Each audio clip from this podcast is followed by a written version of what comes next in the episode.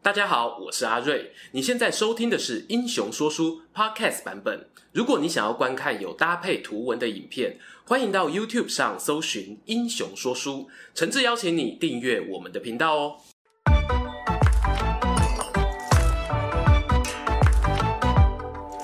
Hello，英雄说书的观众朋友，你们好，我是说书人阿瑞，替大家带来精彩的英雄故事。今天呢，要继续给大家说说幕末风云儿版本龙马的维新之路。上一回我们聊到他相似出身的家庭背景，以及脱离故乡土佐藩，拜入幕府军舰奉行盛海洲门下的经过。这支影片呢，将会跟大家介绍哦，在老师盛海洲被政敌逼宫的时刻，龙马如何奔走四方，继续为了他脑海中的新日本国努力。过程中啊，有热血激昂，当然也免不了壮志未酬的遗憾。就让我们接着听下去。是说到公元一八六四年五月，盛海洲与坂本龙马师徒俩携手打造的神户海军操练所挂牌开张，但短短半年不到，盛海洲就因为受到池田屋事件牵连而被迫下野。隔年三月啊，海军学校就黯然收摊。面对瞬息万变的政坛动向，老江湖盛海洲呢，当然不会坐以待毙。史料上提到哦，在他被罢官前的四个月间，他与龙马呢都曾经与一位萨摩藩的看板人物会面。没错，那人就是鼎鼎大名的西乡隆盛。说起西乡隆盛啊，我们宜兰人是特别有感情哦。我之前应该也有提过，他的庶子西乡菊次郎曾经来台湾担任过第一任的宜兰厅长。兰阳平原什么没有，好醉就贼啊。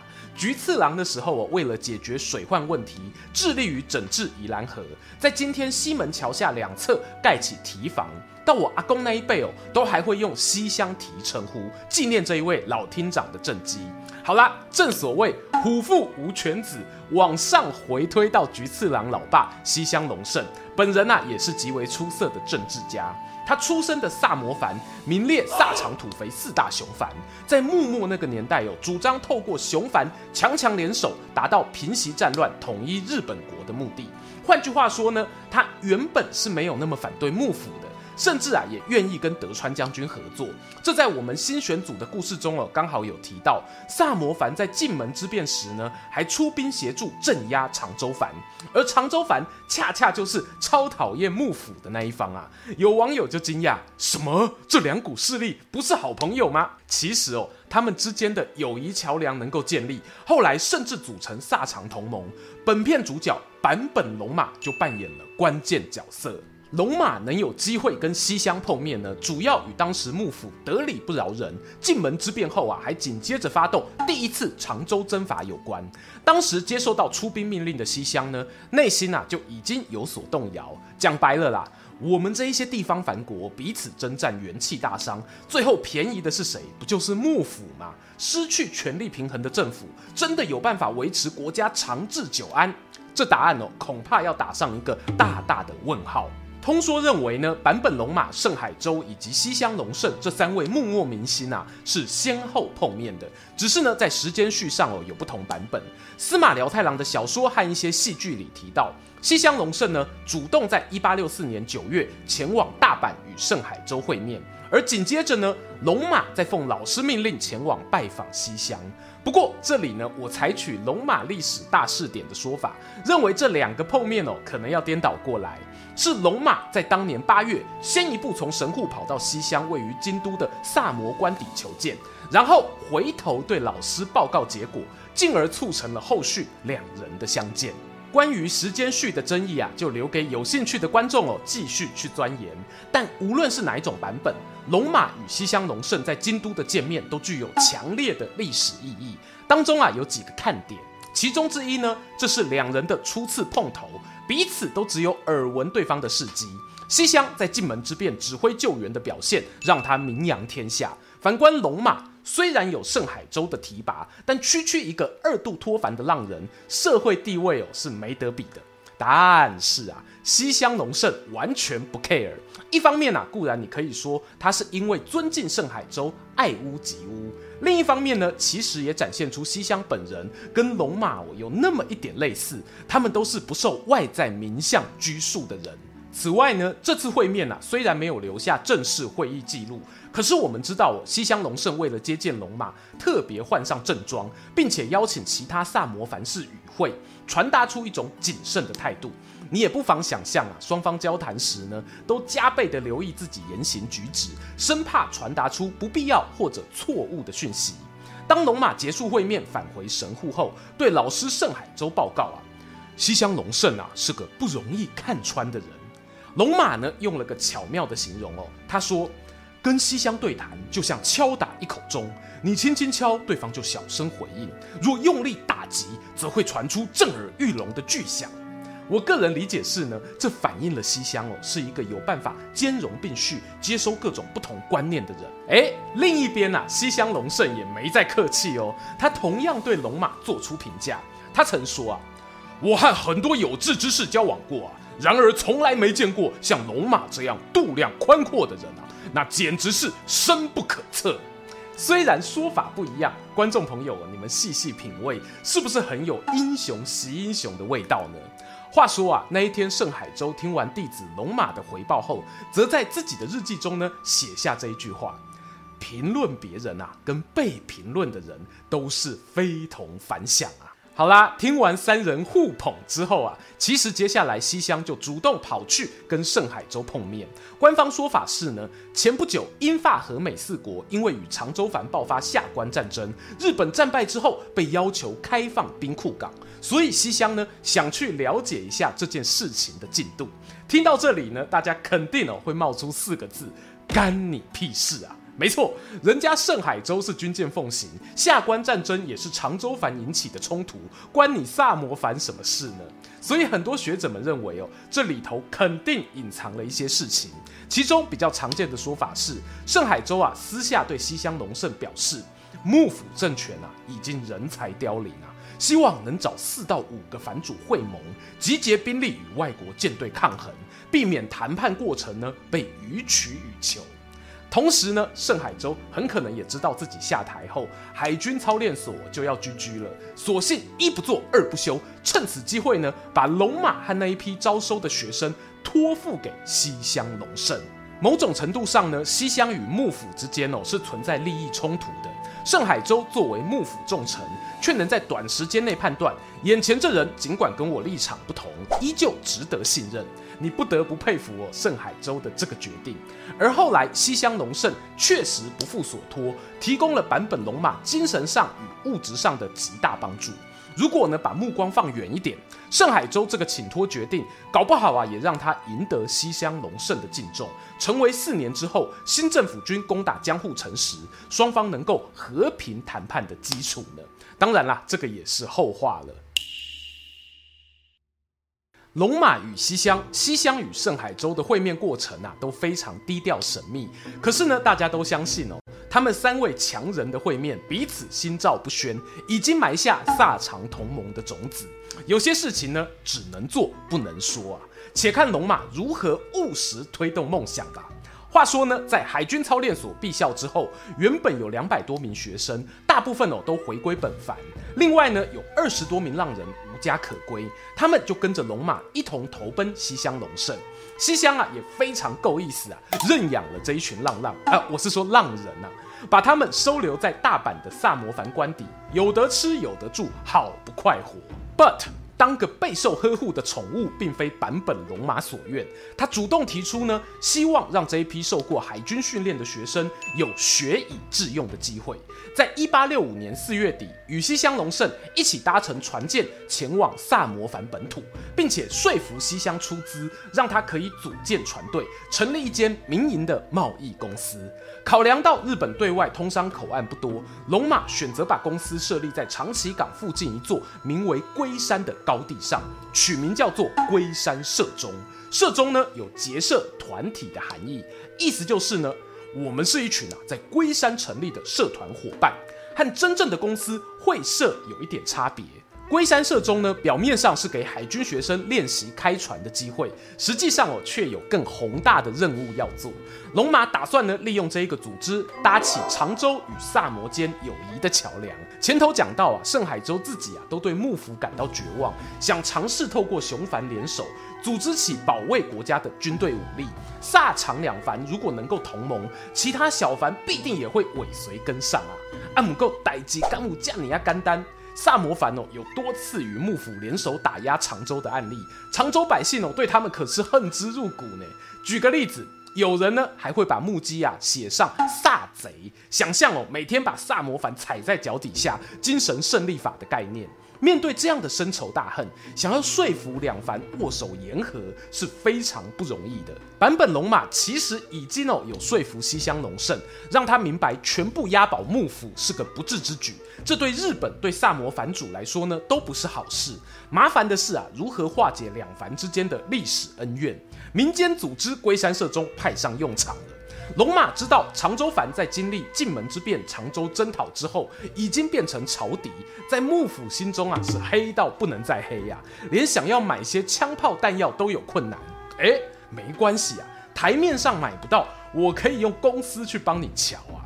于是龙马就跳出来担任中间商，以龟山社中的名义，将长州藩需要的武器从长崎运往下关，再将萨摩藩需要的白米从下关运往鹿儿岛。这个贸易链哦，看起来超级合理，公司有钱赚，又能达到促进萨长友谊的目的，简直是双赢啊！龙马呢，透过龟山社中的运作，降低了萨摩与长州剑拔弩张的气氛。不过，距离要缔结同盟哦，还缺临门一脚。至少呢，得要让双方中有话语权的人碰面聊聊，把话讲开吧。版本龙马认为最理想会面的人选，萨摩这一边呢，除了西乡隆盛不做第二人想，长州那里啊，则是龙马的好朋友桂小五郎，他就是后来改名，跟西乡同样被誉为维新三杰的幕户孝允，我就用大家比较熟悉的名字来称呼他。早在公元一八六五年，坂本龙马就有尝试促成西乡隆盛与木户孝允在长州藩境内的下关碰头，不过西乡哦却临时取消了会面行程。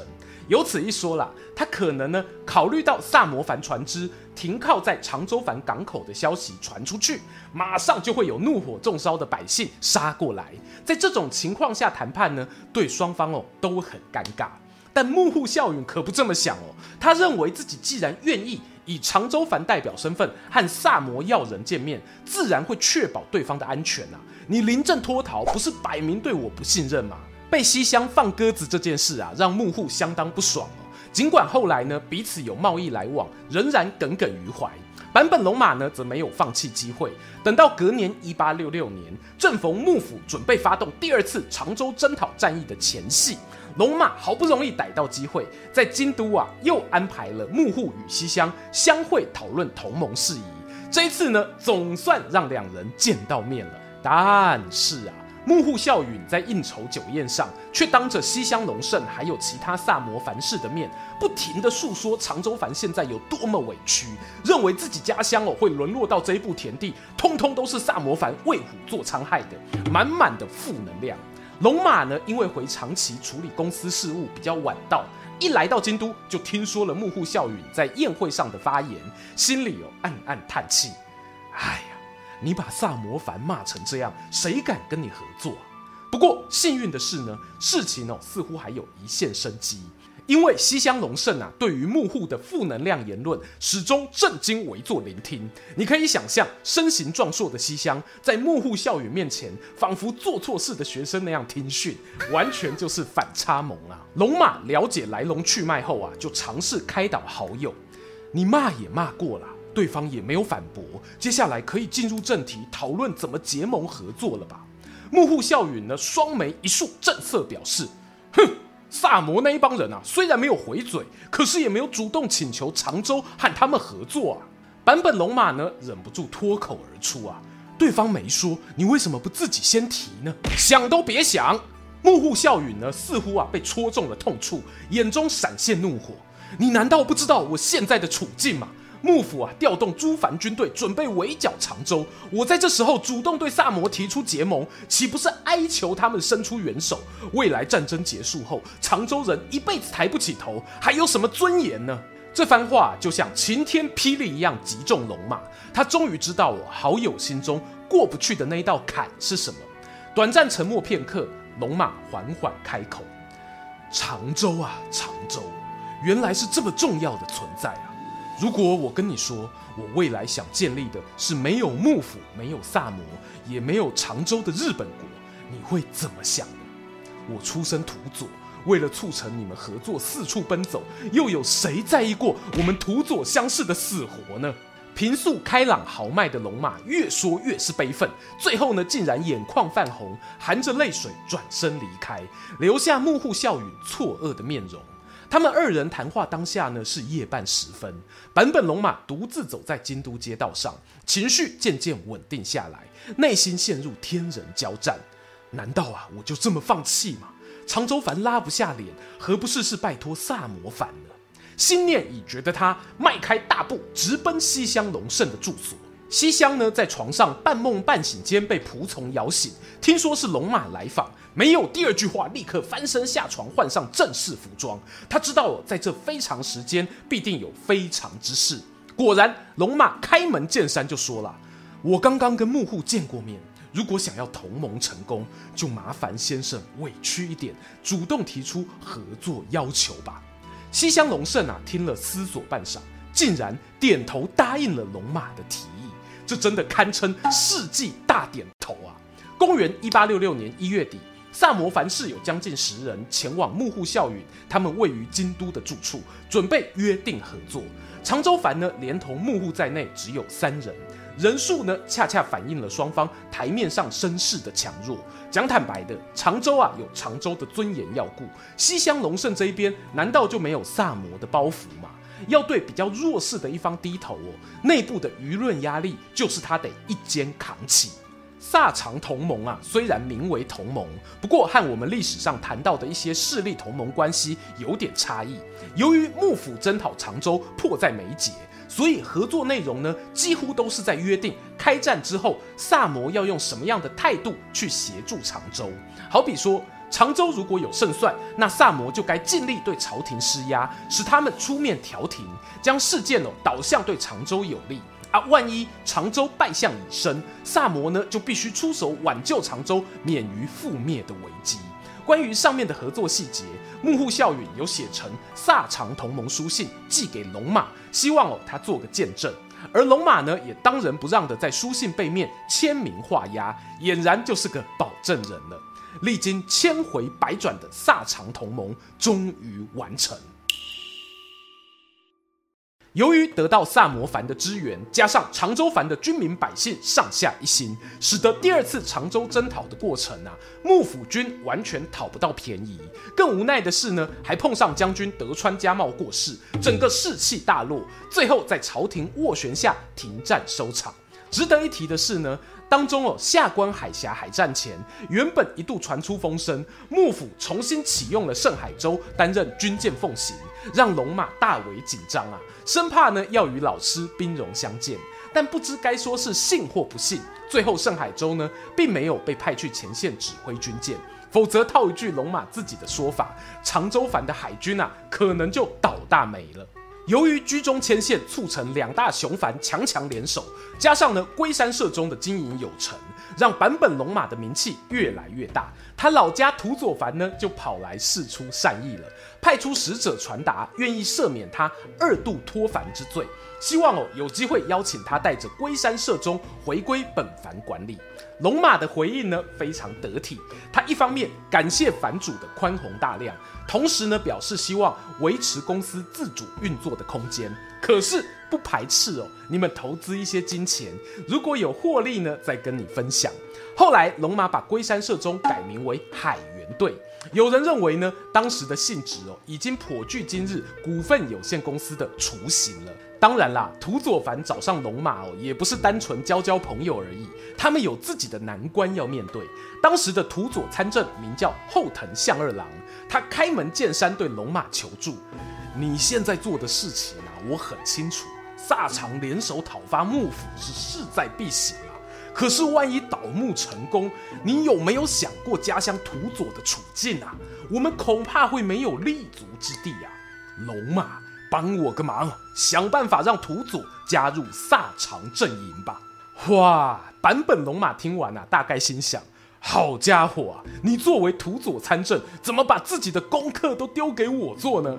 不过相二郎很厉害，当时呢，他是先邀龙马一起搭船前往京都，目的是跟德川将军还有各家高层开会。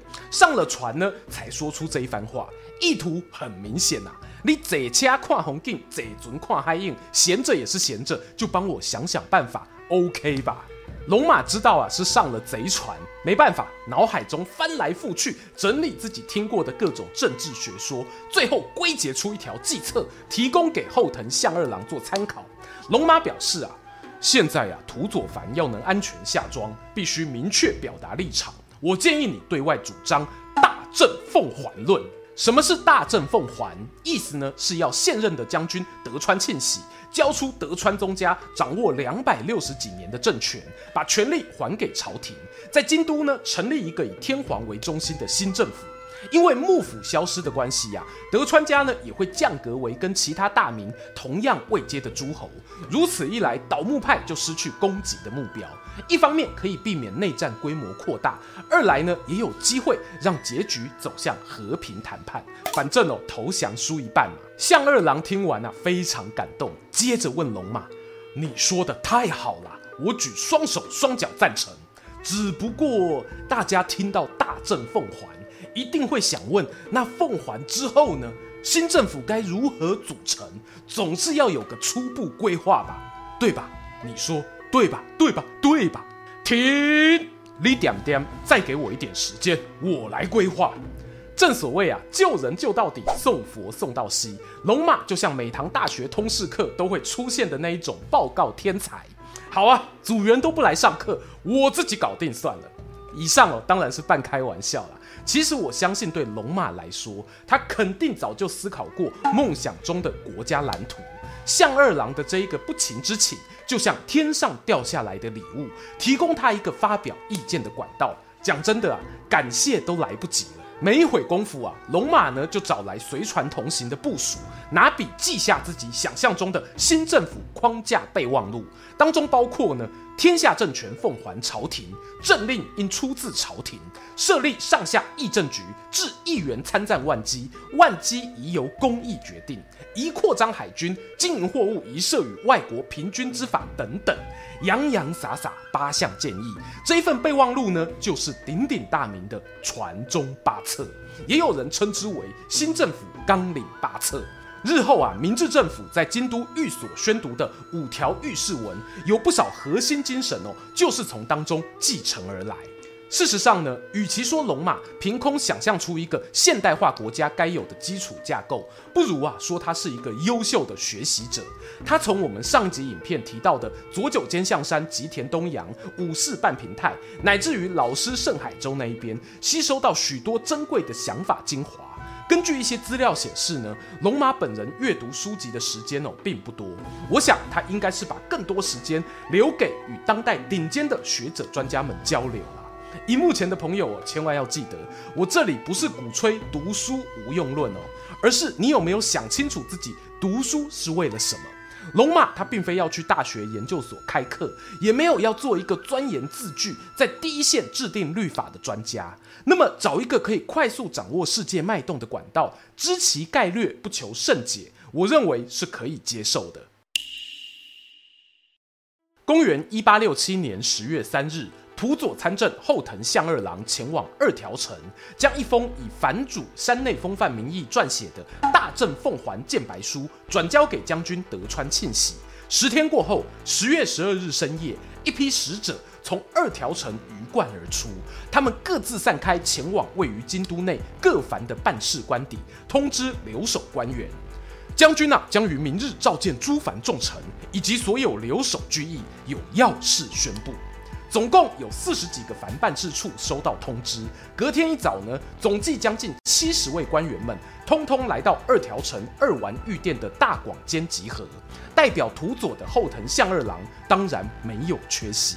那天要宣布的事项呢，其实早就已经被写成文件，发给与会众人传阅。传到象二郎手上时，他看到纸上写着“政权归还朝廷”等字样，虽然哦脑中早有预感，但还是忍不住情绪激动，在心里振奋呐喊：“龙马干得好啊！”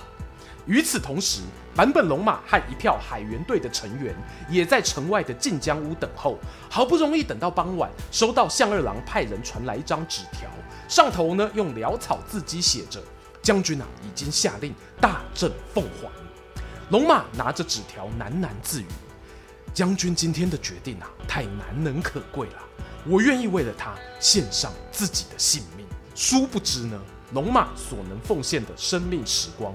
至此已经剩下短短一个月，在幕府宣布大政奉还当天，龙马没有庆祝开趴，反而熬夜赶工，在公卿侍者的协助下起草了一份新政府成员名单，包括关白三条实美、义奏岛津久光、毛利近亲、参议后藤象二郎等等。虽然是新政府，不过为了方便当时的人们理解，龙马选择先使用旧的官员名称。他把这一份名单带去萨摩藩官邸，优先呈现给西乡隆盛等人过目。西乡看完后啊，满头问号，名单里竟然没有龙马自己的名字，就连土佐藩代表也只有后藤象二郎一个人。面对西乡的疑问，龙马潇洒地回答：“我才不要做不自由的官员呢，我要做世界的海员队。”这一番对话被当时随侍在旁的一位海员队秘书记在心里，那个人就是后来当到外务大臣的陆奥宗光。宗光日后回忆此情此景啊，忍不住感叹：龙马在当时呢，可是比西乡更伟大的人物啊！在人事名单初步拟定后，龙马还特别北上前往越前藩，邀请当地一位财政专家三冈八郎出任新政府的财政大臣。这一去就是半个多月，直到十一月五日才返回京都，却不幸感染风寒，大多啊待在晋江屋住宿处休养，也有不少友人前来探视。时间来到十一月十五日傍晚，最后一波访客离开，饥肠辘辘的龙马拜托两位朋友出门替他买晚餐。晋江屋里头呢，包括龙马、保镖山田藤吉、土佐同乡中冈胜太郎，连同旅馆老板夫妇在内，只剩五个人。第这个 moment 这里洗干，叩叩叩，房外有人敲门。山田前往查看，门外啊站着七人，为首那一位呢开口询问：“请问柴谷梅太郎先生在吗？”随即恭敬奉上名片。我们上一集提到过啊，这是龙马走跳江湖的化名。山田藤吉看了看名片，写着石金川乡士，知道呢那里的乡士素来有拥护朝廷的传统。不疑有他，转头走进屋内二楼，要通报龙马。就在山田移动的当下，屋外七人已经悄悄摸进屋内，其中三人在一楼找到旅馆老板，证实了龙马住在楼上。剩下四人呢，尾随着保镖上楼，啪的一刀砍在他背后，山田藤吉咕咚咕咚的滚下楼梯。版本龙马刚察觉有异，房门已经被拉开，当先进来的是一名手持小太刀的刺客，吐起葫芦，挥舞刀刃，在他额头划出一道伤口。龙马临危不乱，翻身握住自己身旁的爱刀，怒傲手疾行，想要杀出血路。不料这个房间极为狭窄，只有仅仅四平大。他的爱刀呢，却足足长有六十六公分啊！刀才出鞘一半，敌人的小太刀再次砍到，从龙马的右肩砍到左背。此时砰的一响，另外三名在二楼的刺客也冲进门内，把想支援龙马的同乡中冈胜太郎砍翻在地。随后呢，对准龙马前额又是狠狠一刀，造成致命的伤势。刺客们没有多做留恋，犯案前后不到三十分钟，就旋风般的离开现场。倒卧在血泊中的龙马，最后一句话是对着同样浑身血污的中冈苦笑说：“胜太啊，我这次大概不行了。”坂本龙马还来不及看见新政府真正组建完成，他就在近江屋的榻榻米上咽下最后一口气。这一天是公元一八六七年十一月十五号，刚好也是他的三十三岁生日。龙马之死距离今天呐、约莫一百五十年，其实还有很多疑问史料等待厘清。早先有人质疑啊是中二的新选组下的手，不过目前学界主流说法认为暗杀任务呢应该是由负责维护治安的京都剑回组执行的，但剑回组自发行动的可能性偏低啊，背后应该还是有主使者才对，而能够指挥剑回组的人应该又与幕府高层关系密切。碍于篇幅的关系哟，这中间的谜团，我们未来再另开一支影片说明吧。近江屋暗杀事件后，龙马当天呐、啊、就与世长辞，他的保镖山田与好友中冈也在两天后陆续过世。据说当棺木从近江屋抬出来时，不仅海援队的成员含泪护卫，还留在京都的萨摩土佐藩武士也排出长长人龙送行。由于听说呢，幕府啊打算在送葬途中偷袭，因此大家和服底下都藏着手枪或者刀剑，气氛哦是既哀戚又肃杀。幸好呢，最后并没有发生大乱斗的场景，包括坂本龙马在内等三人都顺利下葬于京都灵山。如果从坂本龙马成年后算起，他真正参与推动政治国家改革的时间非常短暂。可是呢，他所创造出来的奇迹却是让人无法忽视的。从他大胆脱凡的举动，奉幕府重臣盛海舟为老师，可以看见无视社会观感的年少轻狂，到后来放下自身土佐的利益，全力促成萨长同盟，你又会惊觉这个年轻人怎么成长得如此之快。眼光格局哦，已经可以和其他优秀的政治人物平起平坐了。司马辽太郎在《龙马行》小说的结尾提到，是夜京都的天气阴冷潮湿，没有星星，但是时代已经扭转了。年轻人用手推开这扇历史的门，然后推向未来。读到这里，我忍不住会想，如果在那个看不见星星的夜空中也有大海，我相信龙马也会在那一边。带领着他的海员队航向未知的世界吧。听完今天的故事，你对于龙马一生中哪一件事情印象最深刻呢？欢迎各位在底下留言跟我们分享。未来有机会，我们再来聊聊其他幕末英雄的故事。也邀请大家不吝订阅英雄说书频道、穿越时空巴士副频道，追踪说书人阿瑞的 Instagram，我会在那边分享更多说书日常。期待和你们下次空中再见。喜欢今天的故事吗？画面右边还有更多推荐影片可以追哦。诚挚邀请您动动手指订阅我们频道，打开小铃铛，选择接收全部消息，还有每周固定直播的副频道穿越时空巴士等你一起来上车。如果你还想要给我们更多鼓励，也可以扫描加入会员 QR Code，用每个月一杯咖啡的钱赞助团队创作更多好故事。我们下次见。